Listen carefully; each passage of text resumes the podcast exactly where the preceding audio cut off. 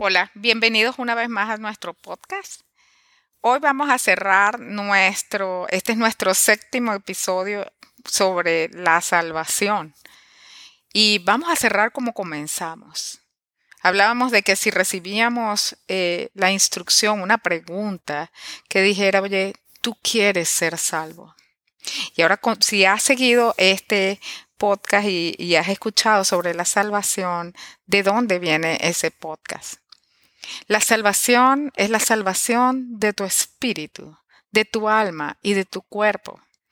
La salvación es un regalo de Dios, una iniciativa divina que se materializa a través de la sangre de Cristo al aceptar a Cristo como enviado de Dios, como hijo de Dios y como Dios, para que a través de la fe puesta en lo que Él vino a hacer, por la fe puesta en su sacrificio, reconozcas y recibas absolución total sobre tus errores, tus pecados, sobre tus situaciones pasadas y te prepares, entres por la puerta que es Jesús a todo lo que es la salvación, para que el Espíritu Santo entre en ti y empiece a transformar todo lo que tú eres a fin de que seas equipado para toda buena obra. Nosotros vimos que la necesidad de la salvación viene del origen. Si creemos que hay un universo y si creemos y vemos la tierra suspendida en el vacío, como también está escrito en Job, si comprendemos que la naturaleza que nos rodea fue hecha magistralmente por un ser muy superior y poderoso al que llamamos Dios, y que ese Dios tiene las respuestas que todos hemos estado buscando acerca de dónde venimos, a dónde vamos, para qué fuimos creados y cuál es el propósito superior de esta vida. Nosotros estamos de paso en esta tierra porque nada se termina con la muerte del cuerpo, sino que todo comienza. El llamado de hoy es no es si existe o no existe, sino que cuando tú estás en esta tierra tienes el tiempo, este es tu tiempo, para aceptar a Cristo como tu Salvador y definir ya en dónde y cómo pasarás el resto de la eternidad. En el principio Dios creó todo, todo a su imagen y semejanza, todo era perfecto, un diseño perfecto de Dios y el hombre interactuaba continuamente con Dios. No había separación. A raíz de la desobediencia del hombre, hubo una gran separación entre el hombre que solamente pudo haber sido saldada cuando Cristo quitó toda la carga del pecado a través de su sacrificio en la cruz del Calvario. Él vino a hacer algo demasiado importante. Él vino a no pecar, siendo carne, cumpliendo con todos los preceptos de Dios. ¿Y para qué vino a hacerlo? Para que muriendo aún en la carne, la muerte no le pudiese retener. Él murió y todo el mundo pensó, está muerto, muy muerto. Pero no pudo, no había. El único asidero, lo único que hace que el ser humano muera es el pecado que está dentro de él. De modo que Jesús no pudo quedarse muerto, sino que resucitó, revivió, porque no había pecado en él.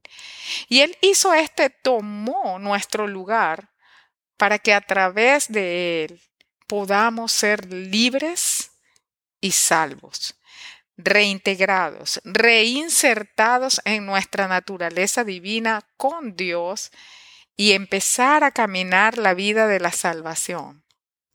Entonces, la salvación es algo importante. Nuestro tiempo es importante, pero es finito en esta tierra. Es el tiempo que tenemos para escudriñar, para ser curiosos y buscar de dónde venimos y qué es lo que vamos a hacer y para dónde vamos, qué es lo que somos. Somos hechura de Dios, creados a imagen y semejanza de Él. Fuimos creados para gobernar la tierra, para multiplicarnos, crecer en todas las áreas de la tierra. Fallamos, pero fuimos reivindicados a través de Jesucristo. Nuestro trabajo como seres humanos es utilizar nuestro tiempo de vida para hacernos preguntas claves. ¿Tú quieres ser salvo? Este tiempo es para aceptar o no lo que hizo el Dios de la gloria. El Señor envió a su Hijo unigénito para que todo aquel que en Él crea no se pierda, sino que tenga vida eterna. Y esa vida eterna no comienza cuando mueres. Esa vida eterna comienza en el momento en el que tú abres tu boca y aceptas, haces pacto, aceptas el nuevo pacto en la sangre de Jesucristo al decir, Señor, sí, yo creo que Jesús fue enviado por Dios y que era hijo de Dios unigénito en carne y que era Dios. Y yo creo que a través del sacrificio de Cristo, Él se llevó todas mis equivocaciones y todo lo que me separaba de ti. Yo tomo en este día la decisión de vivir eternamente en gracia y al lado de Dios en una vida grande y abundante que comienza a reinar en mí en este día. Si acepto ese parto, si te recibo en mi corazón. Y cuando hacemos eso, el Espíritu de Dios, que levantó a Cristo de entre los muertos, también viene a morar dentro de ti. Y viene un mundo de transformación que es progresivo. Vas a ver el fruto de esa transformación en las obras que haces, en las palabras que dices, en la necesidad de la búsqueda de Dios, en tu interacción con las otras personas, en tu salud mental y física, en la forma en la que te diriges y te conduces. Vas a entrar en un mundo donde Dios te transforma cada día. Bien dice la Biblia que en aquel tiempo, en aquel día, cuando Él regrese, nadie preguntará nada.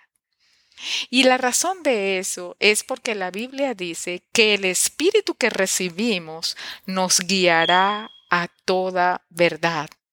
Es bueno tener conocimientos, ir a institutos, leer, ser instruido, eso es maravilloso y es bienvenido pero la Biblia dice que es el Espíritu Santo, el mismo Espíritu de Dios, de reconexión con Dios, quien nos guía a toda verdad. No es cualquier cosa lo que recibes al ser salvo, sino el Espíritu de Dios mismo. En el momento que recibes a Cristo en tu corazón, desde ese día, tu vida ha sido eterna y ya ha sido determinada por Dios. Ciertamente un día partiremos de esta tierra, pero no partiremos hacia la muerte, sino que partiremos hacia la vida eterna que Cristo ha prometido. Así que en toda esta discusión de la salvación hemos visto introducción al protagonista que es nuestro Señor Jesús. Hemos visto por qué era necesario ser salvados, cómo fue que nosotros nos despegamos de la gracia de Dios, cómo fue que a través de un hombre entró la muerte a todos los hombres, pero también cómo a través de un hombre entró la vida a todos aquellos que le reciban. La Biblia promete, el Señor promete, que a todo el que reciba a Cristo, ese es hecho hijo de Dios. Y si hijo de Dios, coheredero con Cristo. En Efesios 2, en Efesios 1, dice, ¿cuál es lo que nosotros hemos recibido a través de esa salvación. Hemos recibido el Espíritu poderoso y eficaz que levantó a Cristo de entre los muertos, que es sobre toda autoridad, sobre toda potestad, sobre todo gobierno y sobre todo dominio. ese es el espíritu que muera en nosotros, un espíritu que va creciendo cada día, una fe que se va renovando cada día, que nos dice que nada nos será imposible. Esa es la salvación. Entonces hemos visto cuánto costó esa salvación. No podemos medir eso. Jesús era antes del tiempo era antes de la tierra y antes de que los seres humanos fuesen creados, porque Él estaba con el Padre durante la creación del mundo. Su valor es incalculable, pero Él no estimó, no escatimó en hacerse semejante a los hombres, destituirse de su deidad para morir por todos y cada uno de nosotros. En este día, ese regalo es tan importante que importa no solamente el regalo, sino por qué se hizo el regalo y cuánto costó dar ese regalo. Y ese regalo vino a sustituir o a satisfacer una necesidad.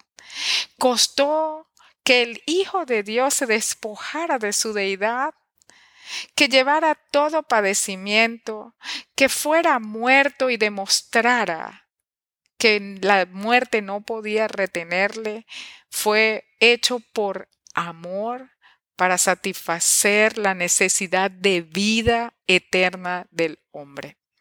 En este día, y que nosotros estamos cerrando el mensaje de la salvación, yo hago un llamado a las personas que quieren y que ven que esta vida es pasajera y deciden hoy cómo la quieren comenzar a vivir, cómo quieren empezar a vivir esa eternidad a partir del día de hoy, recibiendo a Cristo en su vida.